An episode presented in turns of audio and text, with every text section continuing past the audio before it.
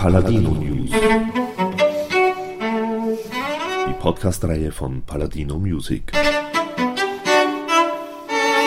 Präsentiert von Manfred Horak.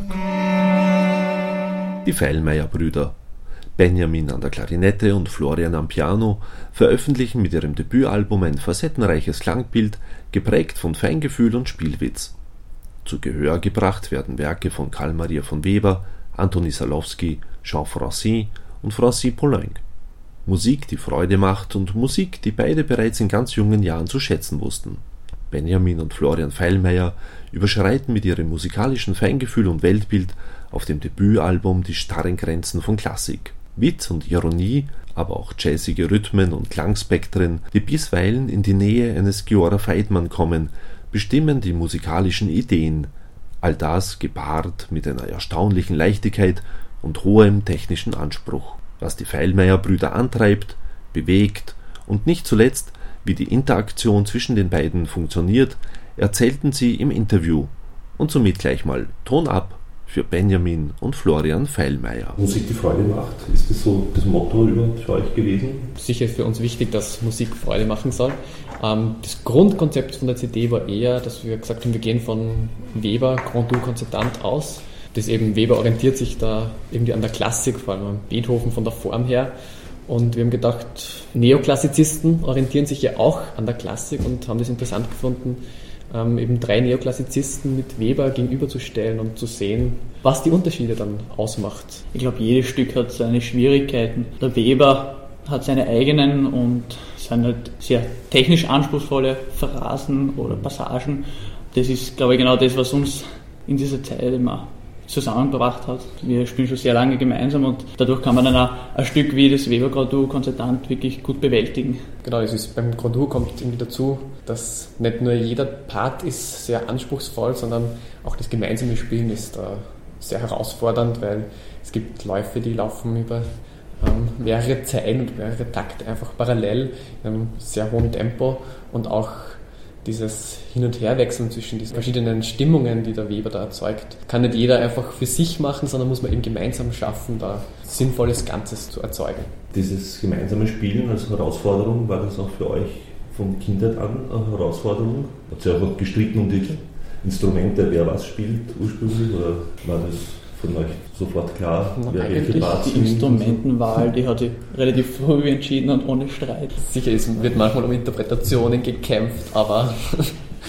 Jeder hat seine Ideen, die er genau. einbringen will. Und aber muss man sich schon einsetzen dafür. Aber. aber das ist auch wahrscheinlich das Spannende, weil ähm, jeder hat seine Ideen und am Schluss soll aber was Gemeinsames rauskommen. Das heißt, du musst dann Kompromisse geben oder einer muss nachgeben und so und dann glaube ich, wird schon von, alleine von der Seite Interpretation von uns recht spannend.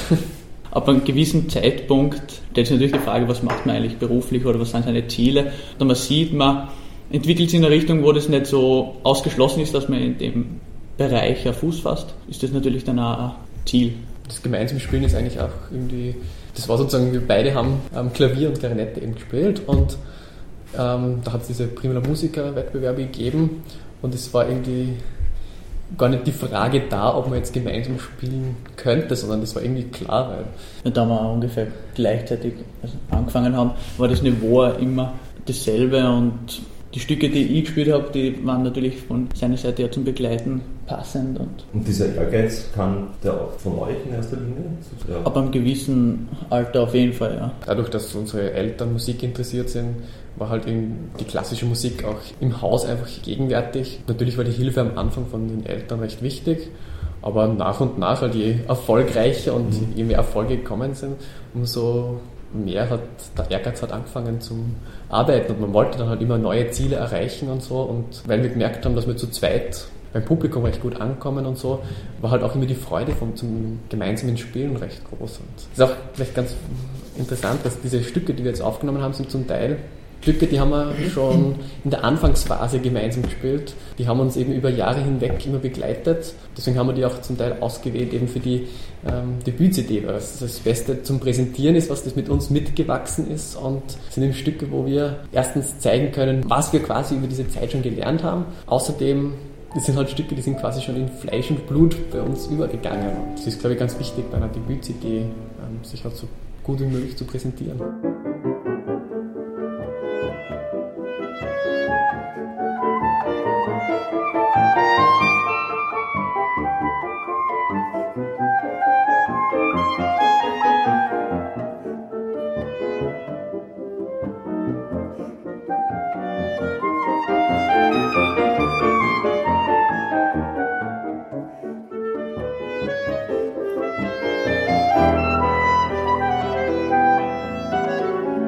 Stecken natürlich jetzt schon irrsinnig viele Erinnerungen in Stücke. Man bringt immer was Neues dazu und das macht es ja genau dann wieder interessant. Und man lernt ja mit der Zeit immer mehr Sachen kennen. Der Horizont erweitert sich und gerade jetzt das Studium bringt auch wieder neue Facetten und so. Und dadurch wächst eben das Stück mit der eigenen Ausbildung eigentlich mit. Es gibt sicher Stellen, die man jetzt auf keinen Fall mehr so spielen würde wie beim ersten Mal, wo wir das Stück einstudiert haben. Also, also Poulenc und Fossé, die haben uns auch schon sehr lange begleitet und das ist, wenn man eben Klarinette studiert oder lernt, dann lernt man diese Stücke sehr früh kennen und es geht eben mehr sozusagen um diese Effekte, die, ja, die Effekte, die jetzt nicht unbedingt ernst sein müssen, sondern es geht darum, einfach mhm. die Musik eben, wie die Musik muss Freude machen, der Ausspruch da. Das, äh, ich glaube, das kommt genau bei den Neoklassizisten auch recht ähm, in den Mittelpunkt, dass dieser Humor in die Musik mit hineinspielt. Und dadurch ist auch wieder dieser ähm, Connex zu, zu, dieser Klassik, zu Haydn und so, wo das ja auch Haydn immer sehr humorvolle Musik geschrieben hat. An dem orientieren sich die eben und treiben das auch zum Teil auf die Spitze. Und dadurch kann es sogar sein, dass manchmal so skurrile Dinge rauskommen, wie beim Poulenc, der erste Satz, der Allegro Tristamente heißt, also ein fröhliches Traurigsein oder sowas in der Richtung. Also genau das, dieses Spielen mit diesen Kontroversen und aber dann doch das irgendwie mit humorvollem Gesicht zu versehen. Dadurch, dass die Stücke schon so früh zu uns gestoßen sind und das, das war eben noch eine Phase von uns, wo man das nicht professionell jetzt einmal in dem Sinn betrieben haben und da war das eben wirklich so ein, Zugang, der wirklich nur mit, mit man spielt aus Spaß und diesen Zugang, den, den haben wir eigentlich immer noch. Also wir, das hat sich jetzt nicht wirklich großartig verändert. Ich meine, man bringt eben diese neuen Ideen rein oder man lernt und man arbeitet dann auch das in seine Interpretation ein, aber der Zugang ist jetzt nie irgendwie gekommen, dass man sich an, an äh, Interpretation schon orientiert. Natürlich soll man ernst nehmen, was im Text steht. Ich glaube, die Musik verlangt eben auch noch, dass man sehr viel von sich in die Musik legt, damit sie eben diesen gewissen Reiz, genau, diesen gewissen Reiz und diesen sprühenden Witz und so bekommt. Also da wenn man sich zu sehr dann an wem orientiert, ist vielleicht die Gefahr, dass man, man versucht, dann zu sehr jemanden nachzueifern, genau, und dann wird das Ganze nicht mehr so authentisch, beziehungsweise man setzt sich eigentlich ein Ziel in die falsche Richtung. Es kann sein, dass es irgendwie eher verstaubt dann klingt, während wenn man sich wirklich selbst die Gedanken dazu macht und vielleicht was, was im Notentext ist, anders interpretiert als 90% der anderen, wird es vielleicht dadurch authentischer und einfach spannender für den Zuhörer. thank you.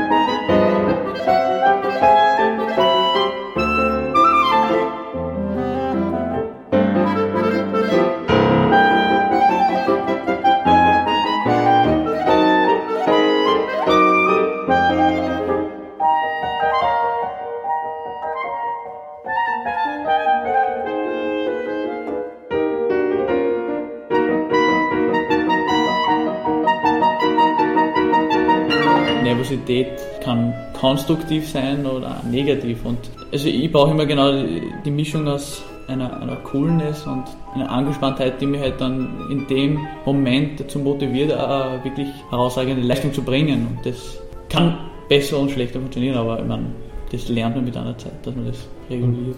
Ich denke, dass der Auftritt ist ja dann das Ziel der Probearbeit und letztendlich freut man sich ja dann auch schon auf den Auftritt, weil da kann man dann das, was man erarbeitet hat, auch wirklich ausführen. Und Nein, gerade das ist schon klar, aber es gibt ja viele mhm.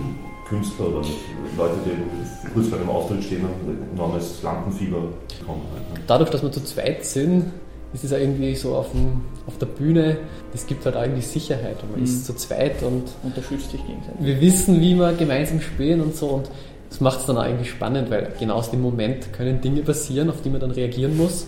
Das macht ja dann auch Spaß, wenn dann unvorhergesehene Sachen, die man jetzt nicht in der Probe geprobt hat, plötzlich, das kann die Interpretation sein, dass der Benjamin plötzlich denkt, naja, spielt jetzt den Teil etwas schneller, weil es ihn jetzt gerade so, ja, weil er es gerade so fühlt.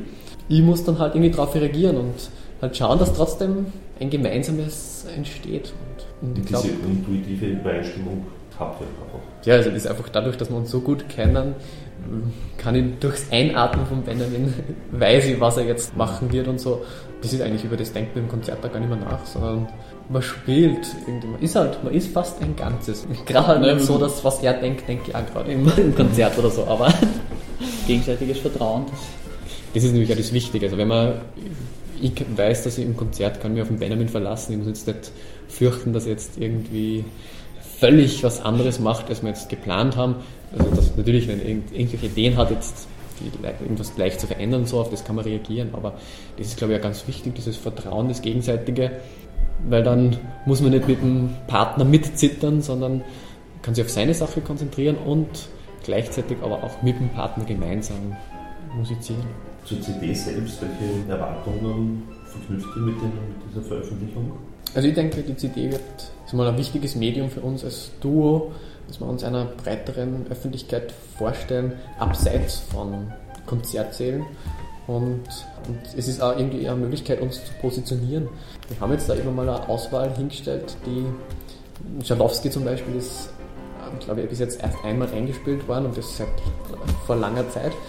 Da zeigen wir sozusagen auch irgendwie, dass wir Stücke hervorholen wollen, die jetzt nicht der Mainstream spielt. Und aber auch Stücke, die der Mainstream spielt, ähm, können wir zeigen als Brüder, wie wir das interpretieren und so. Und hoffen wir halt, dass uns das ein Stück weiterbringen wird. Bei der CD-Aufnahme jetzt da im Vordergrund einmal, dass man es macht und produziert und was im Nachhinein passiert, da überlegt man ja nicht so viel, weil im, im Moment war ja eher das Entstehen das Wichtigere und der Aspekt, was nachher passiert, das wird jetzt dann passieren. Aber natürlich die, die Arbeit schaut ganz anders als die Vorbereitung auch. Für, weil man muss sich dann doch einmal auf eine Interpretation einigen, die man dann für längere Zeit haben will, weil das ist ja dann auf einer CD und das möchte man beibehalten und das ist keine Momentaufnahme dann. Mhm. Ja, das, das, das muss man unterscheiden, glaube ich, eine Aufnahme zum Konzert. Genau, also der Unterschied zu einer Live-Aufnahme eben ist, äh, bei einer Live-Aufnahme hat man eben spielt man es einmal im Konzert durch und ähm, sozusagen dieser Moment aufgenommen. Und bei so einer CD, die wir jetzt gemacht haben, versucht man eben genau diese Vorstellung von einer Interpretation, die man hat, möglichst dorthin eben zu, also zu bringen, ähm, ja, wie man es sich eben vorstellt, dass man irgendwie ein Ideal erreicht, das man momentan im Kopf hat.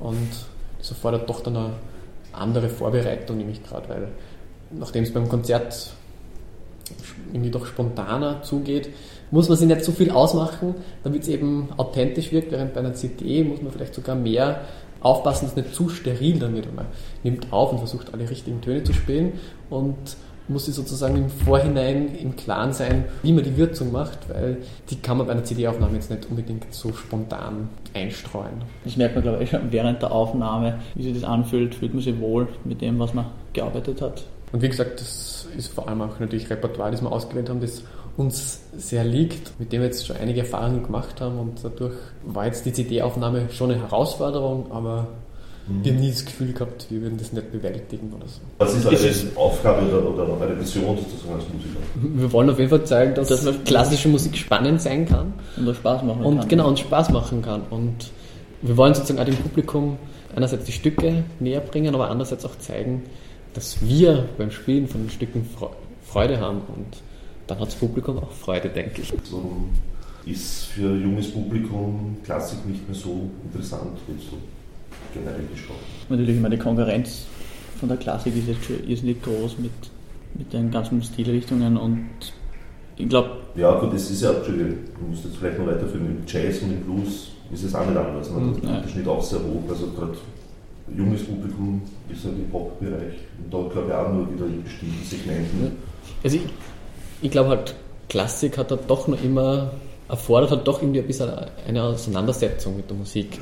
Und ja, es, ist, es ja, genau, könnte einfach sein, dass in der heutigen Zeit, ähm, wo alles so schnelllebig ist und so, die, die Jugend ähm, sich schwerer tut, einfach da den Zugang zu finden. Aber ich glaube, genau dem muss man entgegenwirken, weil eben, so wie das Programm von der CD, das ist ja gerade so ein Programm ist ja eins, das auch dem jungen Publikum gefällt und vor allem auch, das merken wir auch in Konzerten, wenn dann junge Leute dort sind, die zum Teil gar nicht so viel mit klassischer Musik zu tun haben. Aber genau diese Stücke kommen dann auch wirklich gut an, so wie Poulenc, die eben dann. Ja, die haben schon eine Kraft, die mitreißen kann. Genau. Und naja, so in dem Sinn versuchen wir halt, dem entgegenzuwirken, dass das Publikum auch wieder jünger wird. Das wollen wir. Thank you and good night.